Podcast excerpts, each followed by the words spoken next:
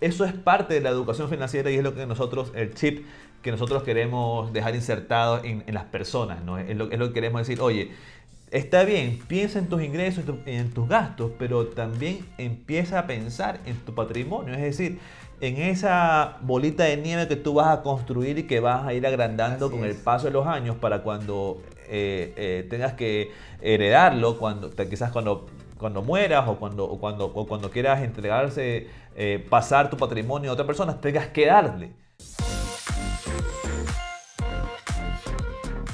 Bienvenidos a la Aumentoría, un podcast en donde conocemos lo valioso que es nuestro crecimiento personal. Crecer es algo innato en todos los seres humanos y explotar la mina de oro que es nuestra mente es la mejor forma para hacerlo. Hablaremos de todo un poco, liderazgo, ventas, relaciones y todo irá enfocado a que puedas desarrollarte y tomar así decisiones que te lleven a otro nivel. Quédate con nosotros. Bienvenidos todos al onceavo episodio de La Mentoría. Tenemos el privilegio de tener a nuestro gran amigo Francisco Briones. Bienvenido Francisco. Eh, sabemos que él tiene una larga trayectoria en finanzas, en economía y va a aportar muchísimo a todos nosotros en este capítulo. Francisco, ¿cómo estás? Muy bien, José. Gracias a ustedes por la invitación y un gusto para mí compartir con ustedes cualquier pensamiento, tip, insight que sea de beneficio para, para sus oyentes y sus televidentes. Somos grandes amigos y estamos muy, eh, realmente muy emocionados de poder tener este tiempo con él porque hemos visto todo el crecimiento, hemos visto toda la trayectoria que tú, has, que tú traes encima, Francisco, y eso nos llena de mucho orgullo, podernos acercar a ti, poder aprender. Y hoy por hoy, eh, cuán importante, Francisco, se ha vuelto el tema de la, de la planificación financiera del, del, de estar muy entendidos. Creo que como, como jóvenes que somos, como emprendedores, como a nivel de país, hay mucho que hablar del tema económico, el tema de finanzas, y sabemos que tú eres el hombre pues, que puede aportarnos en esto. ¿Cómo ves tú ahorita el, el tema económico del país? Sí, bueno, yo creo que el tema económico no es ningún secreto para nadie, cómo, cómo estamos. Eh, creo yo que a, todas, a todas las personas sin excepción nos ha golpeado bastante el tema de la pandemia, desde el negocio más pequeño o, la economía familiar hasta el negocio más grande.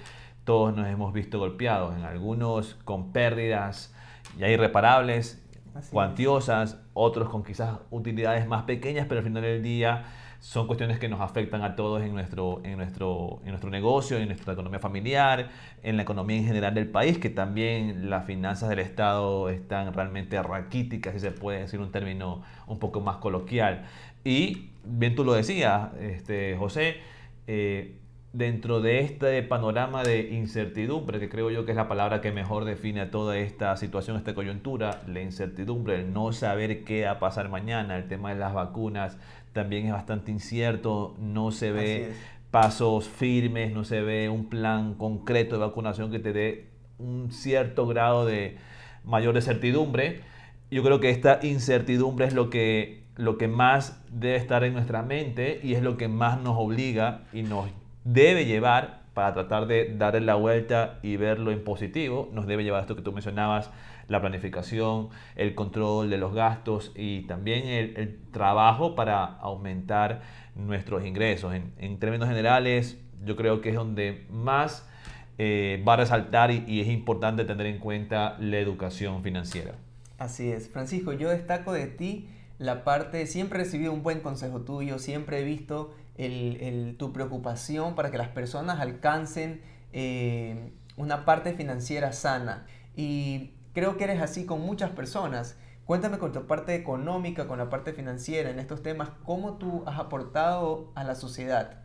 Bueno, hay, como tú lo dices, ¿no? me, me interesa muchísimo ese tema de la educación financiera creo que debe ser parte del currículo educativo de nuestros niños, de nuestros jóvenes en la escuela, en el colegio, en la universidad. Hay países como por ejemplo Canadá que ya está introduciendo estos temas tan importantísimos dentro de eh, la enseñanza en las escuelas. Y lo, aplaudo y ojalá que aquí en el Ecuador también podamos ver que nuestros niños reciben educación financiera porque con pequeños conceptos que aprendamos desde pequeños, con pequeñas ideas, que, logremos tener, eh, yo creo que se puede cambiar muchas cosas para tu futuro, se pueden prevenir deudas innecesarias, se, puede mejorar la planificación.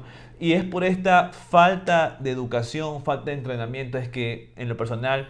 Eh, hace un par de años decidí meterme con un amigo en este tema. Tenemos una cuenta en las redes sociales que se llama Money, Money Invest Now, eh, donde promocionamos, eh, donde damos cursos de, inversiones, de planificación financiera, de, presupuesto, donde damos tips. El 29 de abril hay un curso de inversiones que se lo recomendamos porque es, vamos a ver cómo tú puedes poner a, a rendir tu dinero, cómo lo puedes poner a producir y y tener algo, un colchón o tener alguna una expectativa para tu retiro incluso, para tu graduación de universidad, para lo que tú para que lo que tú lo que tú quieras. Entonces, vamos a tener eso ahí que es importante. Y luego también este mismo este mismo tema o círculo del tema financiero nos llevó con un grupo de amigos a tener a plantear una solución para el acceso a crédito. En el Ecuador, eh, el 60% de las microempresas eh, no logran acceder a un crédito porque no tienen los ingresos, porque no tienen la, el orden financiero, porque no tienen la suficiente información, entre otras, en un sinnúmero de asuntos. Y creamos Crece Ecuador. Crece Ecuador es la primera plataforma de financiamiento colaborativo o crowdlending del Ecuador, que es básicamente un marketplace, un lugar, una página web. Ustedes pueden entrar creceecuador.com, donde se encuentra el microemprendedor, que requiere capital de trabajo para crecer, para poder aumentar su inventario, para comprar una máquina, para comprar este, materiales para producir y también gente que tiene ahorros líquidos que no sabe cómo invertirlos porque quiere un rendimiento mayor al que le ofrece el banco que son 3, 4, 5, 6%. Entonces se encuentran allí y hemos creado esta solución para que para el crédito, para facilitar el acceso al crédito a los microemprendedores. Increíble. ¿Cómo has visto tú? ¿La gente ha tenido aceptación con el crowdlending que nos, que nos indicas? Sí, es muy bueno porque este, este, el acceso al crédito, como te decía, es bastante limitado por muchas razones. Por el tema de sobreendeudamiento, por el tema de la falta de bancarización, por el tema de que no normalmente los negocios pequeños no manejan ordenadamente sus finanzas, entonces no tienen información, entonces no tienen cómo demostrar sus ingresos. Así es. Eh, por la informalidad que, o chulco que presta o, entrega dinero eh, ilegalmente a grandes tasas de interés mensual, 20% mensual, una, atrocidad. Eh, un sinnúmero de asuntos, crea un, sistema, crea una oportunidad bien bonita para, el financiamiento colaborativo, para el crowdlending, para poder acceder al financiamiento legal, barato y al mismo tiempo en las condiciones que tú decides, porque como, como es un lugar flexible, como es un lugar libre, Tú dices, yo necesito 5 mil dólares ah, y lo puedo pagar en 4 meses y puedo pagar mensualmente. Eh, puedo pagar mensualmente el 3, 4, 1, 2%. Entonces, ese es, ese es el beneficio del financiamiento colaborativo y es entre privados, sin banqueros, sin cooperativas, sin ningún tipo de institución financiera, sino más bien entre personas que se buscan ayudar y crecer juntos el uno al otro. Con respecto, Francisco, a lo que nos comentabas de Money Invest Now, que ahora vas a tener un, curso de inversiones. Recuerdo que cuando tomé, eh, fui parte también de uno de los cursos de ellos, de hecho, muy buen curso. Eh, nos dabas desde presupuesto hasta cómo manejar tarjetas de crédito, hasta cómo acceder a un crédito, cuándo tengo que sacar una tarjeta, cuándo puedo usarla y cuándo no. ¿Cómo ves tú este concepto en nuestra, en nuestra gente joven, en nuestro, como país? ¿Cómo ves el manejo? Y veo que hiciste también un estudio en el que la mayoría de personas no accedemos a un... Estamos tan comprometidos, el presupuesto lo tenemos tan comprometido que no accedemos fácilmente a un crédito. Empieza por la parte de tomar el control de tus finanzas, ¿no? De, de, de, verdaderamente decir yo estoy en control de mis ingresos, estoy en control de mis gastos, tengo un presupuesto, tengo una parte destinada al ahorro, tengo una parte destinada para un fondo para cierto objetivo, tengo una parte destinada para pago de deudas, etc. Entender bien qué tienes, qué necesitas y cuál es la distribución óptima de poder usar los recursos. ¿no? Y luego también el tema del orden.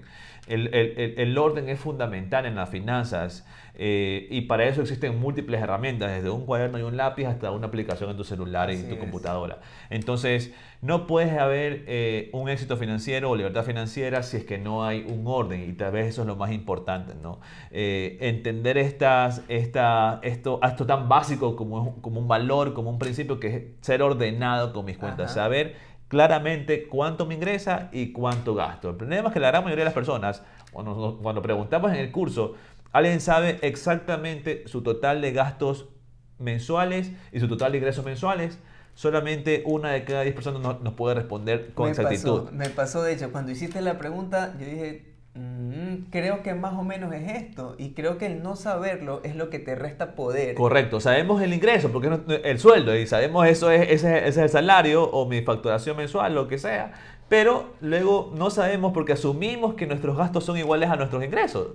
Pero la verdad es que normalmente nuestros gastos son superiores a nuestros ingresos y a veces no sabemos ni si es un poquito o bastante superior. Entonces, entonces lo primero es el orden. Y luego de eso, luego de, tener el orden, eh, viene el segundo paso, que es tener esta mentalidad diferente, ¿no? esta mentalidad que te permite pensar no solamente en función de ingresos y de gastos, como piensa todo el mundo, y es, la, y es la mentalidad corriente, sino también empezar a pensar en lo más importante para tu vida, para nuestras vidas, que es el patrimonio, que es lo que construimos para nosotros y lo que quizás queremos dejar para nuestras descendencias. Una de las partes más enriquecedoras de lo que estamos conversando creo que es eso, eh, Francisco, porque muchos pensamos en el ingreso, tengo este ingreso, gano esto, estoy muy bien, pero el momento de que yo hago esa, el más menos y sé con cuánto cuento, sé cuánto voy a destinar para formar un patrimonio.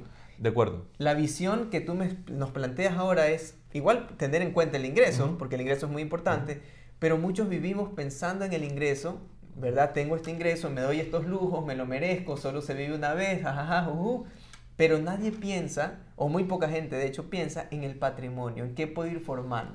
De acuerdo, eh, y eso es parte de la educación financiera y es lo que nosotros, el chip que nosotros queremos dejar insertado en, las personas, ¿no? Es lo, es lo, que queremos decir, oye, está bien, piensa en tus ingresos y en tus gastos, pero también empieza a pensar en tu patrimonio, es decir, en esa bolita de nieve que tú vas a construir y que vas a ir agrandando con el paso de los años para cuando eh, eh, tengas que heredarlo, cuando, quizás cuando cuando mueras o cuando, o cuando, o cuando quieras entregarse, eh, pasar tu patrimonio a otra persona, tengas que darle.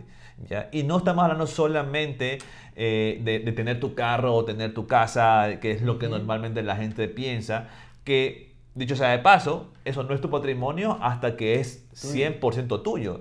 ¿Y cuándo es 100% tuyo? Cuando terminas de pagarlo al banco que es normalmente con quien nos financia este tipo de adquisiciones y que en caso de una casa son 20 años, 15 años que tenemos que estar pagando. Entonces, eh, eh, la construcción del patrimonio, empezar a concentrarme en qué es realmente mío y qué estoy yo construyendo, qué son, qué son las propiedades que yo estoy acumulando, que yo estoy creciendo. Eh, cuando nos enfocamos en eso, entonces automáticamente tú dejas de pensar en ingresos y gastos y empiezas a pensar cómo construyo, cómo construyo, cómo construyo, cómo construyo. Y eso es lo realmente importante. Eso, y, si, y, entre más, y entre más temprano en tu vida empiezas, mejor. no significa que no puedes empezar tarde, lo importante es empezar. Si empiezas a los 30, 40, 50, ok, pero empieza, empieza a hacerlo. Si empiezas a los 15 años o antes, mucho mejor, porque ya cada paso de tu vida será orientado a eso me imagino, muchos solteros con un trabajo, con un ingreso que pueden, que quizás todavía viven con sus padres, que todavía no, tienen muchos gastos, y la gran mayoría de esos gastos se van en vanidades, quizás en, en ropa de marcas, en fiestas, en comprarse un reloj o un gran carro que solo lo uso yo y que no llevo nadie acompañado al lado, entre otras cosas, ¿no? Cuando esa es la edad óptima, para aprovechar que todavía vivo subsidiado quizás de mis padres. Exacto, no pago eh, renta. Para, exacto, para yo poder empezar a, acumular un patrimonio que luego quizás, y en el mejor de los casos, me empiece a producir dinero, rentabilidades, ganancias, para yo con eso comprarme un carro, comprarme una moto, comprarme, ojalá me, me produzca tanto para comprarme una casa. Entonces, la visión esto cambia totalmente cuando lo ves desde, ese punto de vista y no solamente, ok, mi ingreso, mi gasto y esto aquí ahorro para una emergencia. Que está bien, pero si nos empezamos a priorizar la construcción patrimonial, eh, el net worth, como se dice en inglés, eh, cuando empezamos a pensar en eso, ahí es cuando ya tú dices, eh, estoy trabajando en mi libertad financiera. Me parece increíble, Francisco, y sé que hay un gran inversionista que estoy seguro que ustedes lo conocen, se llama Warren Buffett. ¿verdad? Es un hombre que ha tenido y ha conseguido tanto dinero invirtiendo. Él lleva invirtiendo desde sus 11 años. De acuerdo. Actualmente tiene más de 80 años, creo, y él empezó desde sus 11 años a hacer su primera inversión. ¿Qué pasa, Francisco? En el medio en que yo me muevo también, me junto con gente de 30, 25, 22, los visito y les digo, ¿sabes qué? Mira, estás ahorita viviendo con tus padres, puedes invertir, puedes tener este tipo de inversiones desde 600 dólares anuales, o sea, 50 mensuales, pero las respuestas que yo a veces escucho es, ¿sabes qué? No me alcanza para invertir. Ah, o otra gente se asombra y dice, ¿sabes qué? No sabía que puedo invertir desde tan poco dinero, pensaba que necesito grandes cantidades. ¿Qué tienes tú que enseñarnos con respecto a eso? Sí, yo creo que eh, una de las grandes bondades de, de, este mundo globalizado y de la conectividad a Internet es que ya no hay fronteras. Las fronteras solamente existen para los mapas y para, los, para las fotos de, de, los mapas. Ya, ya, ya tú ya puedes invertir en cualquier parte del mundo. Quizás aquí en Ecuador sí es un poquito más complicado porque estamos retrasados en el mercado de valores, porque tenemos una serie de complicaciones que quizás no vale la pena mencionar y quizás sí te requieran un capital más o menos grande para una inversión que te dé un rendimiento o que te genere valor. Pero si comenzamos a ver a mercados de capitales y mercados de valores desarrollados, normalmente Estados Unidos, pero ahí en todo el mundo, eh, vemos que es muy fácil empezar, empezar, empezar a invertir dinero y pocas cantidades, ¿no? y hay un, un, sinnúmero de instrumentos y, y, y hay para de todos los colores y sabores, desde, el mega hiper riesgoso que no está dispuesto a perder 10 mil dólares por, por, por el riesgo de duplicarlo en dos meses o en dos años. Y hay quienes dicen, no, yo prefiero tener mis 10 mil dólares allí que gane un centavo, pero tenerlos ahí siempre. o sea, hay para todos los colores y todos los sabores en, en, cuanto a nivel de riesgo, en cuanto a nivel de cantidad que tú necesitas para invertir. Entonces, las oportunidades para, para invertir existen y hay en todo el mundo. Y eso es lo bueno que decía del Internet. Lo que tú decías de Warren Buffett, que viene toda su vida invirtiendo, es tan pro este hombre que todos los años todo el mundo espera su famoso informe anual de su, de su fondo de inversión porque él ahí dice más o menos cómo se comportó, por qué perdió, por qué ganó y cómo él ve a futuro las cosas. Entonces todo el mundo está pensando ahí, oye, si Warren Buffett dice que va a llover, no se va a llover. Entonces no vayas para allá, no inviertas allá. Si Warren Buffett dice que va a florecer este campo, entonces ahí es, vamos a invertir allí. Son, son parte, digamos, de estos insumos para, para invertir, pero sí, hay diferentes instrumentos, desde, desde cosas más sencillas y, y, y seguras como la las, las, las pólizas o los depósitos a plazo, eh, pasando por, por, por, los ETFs que son, son más a largo plazo, pero que también son, tienen cierto nivel de certidumbre, hasta llegar al trade de, de acciones y, y, cosas por el estilo de forma activa. ¿no? Actualmente un ETF, que es uno de los, de los instrumentos más, digamos, más económicos para invertir y más fáciles, pero que es a largo plazo, mucha gente quiere inversiones a corto plazo, quiere ser rico mañana y no entiende que el rendimiento eh, y, la construcción de patrimonio es a largo plazo, no, no para mañana. ¿no? Ah, tú puedes entrar a un ETF, te decía, con 500 dólares, por ejemplo, y 500 dólares te, te cuesta un pasaje a Miami. Y hay gente que se va tres veces a Miami para pasear o para comprarse ropa. Entonces, quizás tú puedes decir, este, este próximo año o este año no voy a ir a Miami voy a ponerle un ETF, voy a poner mil dólares, mil quinientos dólares. Que un ETF, el rendimiento promedio es 10% anual si lo dejas por lo menos unos 10, por, 10 años. Es decir, bien podrías tú construir tu fondo de jubilación en base a todos los años aportar a un ETF una e cantidad de mil, dos mil dólares anuales. O sea, yo no digo tampoco que mil dólares anuales son 100 dólares mensuales. O sea, no estamos hablando de de millonadas. 100 dólares te lo puedes fardear en una semana con dos botellas de whisky en el Ecuador, por ejemplo. Y es decir, no voy a beberme dos botellas de whisky y las voy a poner mejor este mes en, en, un fondo para hacer inversiones. O sea, es parte de la perspectiva que tengamos. Y por algo se empieza. Lo que queremos decir es que sí hay formas de crecer, sí hay formas de construir patrimonio, sí formas de invertir. Solo tenemos que estar siempre eh, dispuestos a hacerlo, ¿no? Francisco, entonces vemos claramente que es un tema de perspectiva. Realmente yo siempre les digo a las personas con las que me reúno, no es que no puedes, busca la forma de poder, porque a veces le digo, ah, de pronto ahorita no puedes comprarte el zapato, pero el mes que viene te veo con zapatos nuevos. O sea, si pudiste ahorrar 100 dólares de ese zapato, no es que los necesitaba, eso necesitas ahorita. Pero yo siempre les digo, va creciendo alguien dentro de mí, que es como un por así decir, una persona, un José Ávila mayor, que él todos los días va creciendo, pero no lo veo ahorita, pero va, me voy, voy camino hacia, hacia mi retiro. ¿Y qué voy sembrando para ese momento? Como bien tú dices, ¿qué voy formando? ¿Qué puedo hacer para solucionar el tema de mis finanzas personales? Sí, mira, como tú bien nos has dicho, ¿no? para tratar de irlo aterrizando un poquito más, eh, en economía, yo soy economista, y en economía hay un, un, un, principio económico que se llama, que dice que para invertir hay que ahorrar. ¿ya? Que la inversión buena es la inversión que viene producto del ahorro. Es decir, tú tienes un capital reúnes un poco de capital y luego ese capital lo inviertes. Hay mucha gente que piensa, quiero, quiero invertir, quiero emprender, pero no encuentro crédito en el banco, pero no me, dan, no me dan crédito. Y ahora en estas épocas electorales vemos mucho de eso. Pero mira, mira tú qué, qué gran error producto de la mala formación y educación financiera ¿Cómo tú vas a pedir un crédito que, que, actualmente está en el Ecuador entre un, digamos, 15 al 25% para invertirlo en un negocio que probablemente te va a retornar al final del día un 5% o, o, en el mejor de los casos un 10%? Es decir, tú coges un capital que te va a costar más de lo que tú vas a ganar. Es por esa razón es que luego tu negocio no funciona. Porque no logras generar lo que, lo que, lo que tienes que pagar en intereses, ni siquiera. Entonces, por eso es que para emprender, para invertir, para empezar a, construir patrimonio, tú no tienes que ir a buscar al banco, la tarjeta de crédito o lo que sea, prestar dinero a nadie, sino que tienes que ahorrar, ahorrar, ahorrar, ahorrar. Y una vez que tú tienes un dinero líquido que no te va a generar ningún tipo de intereses, si es que lo este, eh, para nadie, tú lo utilizas en tu negocio y tu inversión. Obvio, tienes el riesgo de perderlo, pero lo pierdes es el mejor de los casos, es el peor de los casos, porque lo pierdes y no le quedas debiendo a nadie más.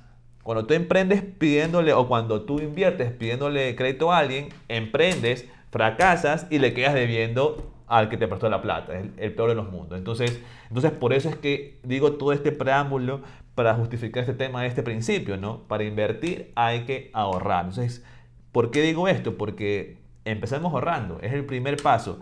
Como tú bien lo decías, José, si empiezas ahorrando un dólar, dos dólares, tres dólares, cinco dólares, diez dólares, no lo minimices. Lo importante es que tú crees una costumbre, una cultura de ahorro, una cultura de separar un dinero para algún fin específico.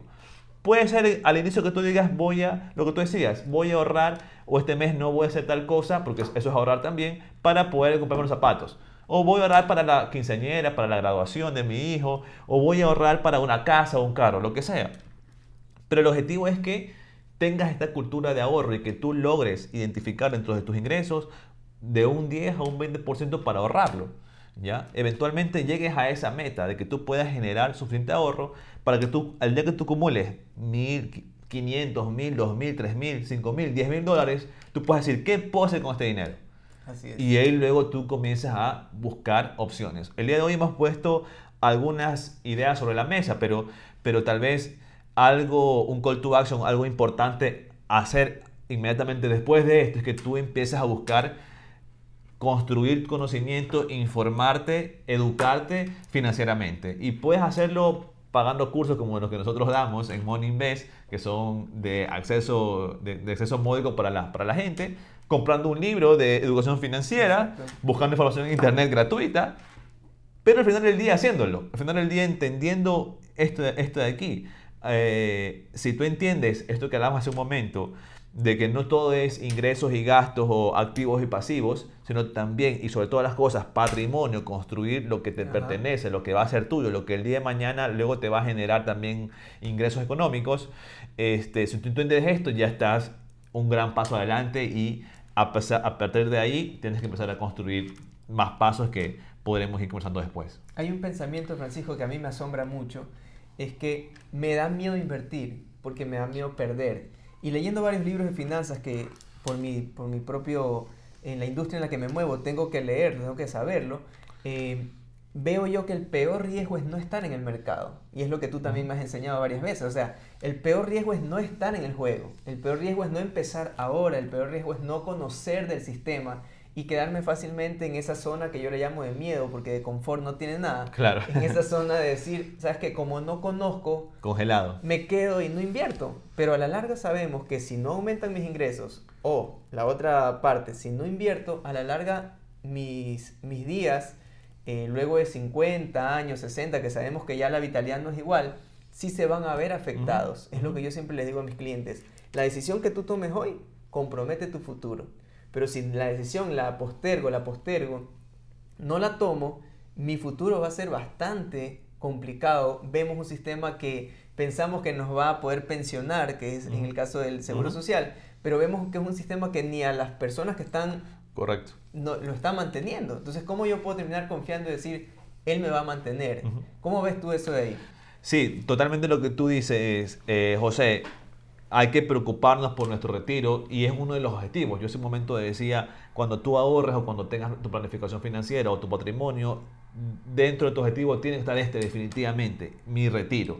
Los recursos que yo voy a tener cuando mi edad productiva llega a su fin y ya no pueda seguir generando, sino que más bien tener mis, mis, activos, mi, mi, mi, patrimonio produciendo para mí. O en el, mejor, en el peor de los casos, tener un ahorro acumulado y que en ese momento lo retiro para poder yo eh, satisfacer mis últimos años de vida, ¿no? Entonces, pero por un lado eso, pero por otro lado también el tema del emprendimiento, ¿no? Y lo que tú has dicho es, importantísimo, ¿no? Hay un concepto que se llama fail fast en inglés o, fast fail o, tal vez en español, eh, equivócate rápido, es decir, cuando tú tienes una idea, hazla y lo mejor que puedes hacer es descartarla rápido mm, que mantenerla allí por mucho tiempo viendo que si funcionó, no funcionó, que será, que no será. No, es de una. Probemos, no funcionó, chao, siguiente idea. Probemos, no funcionó, chao, siguiente idea. Tenemos ese miedo al fracaso, pero el fracaso más bien es el camino al éxito, dicen muchos, ¿no? Así Entonces, eh, lo peor que podríamos hacer es lo que tú dices, quedarnos congelados ahí, eh, eh, pávidos del, temor y por esa razón perdernos oportunidades. En el peor de los casos tendrás un no, en el peor de los casos tendrás una falla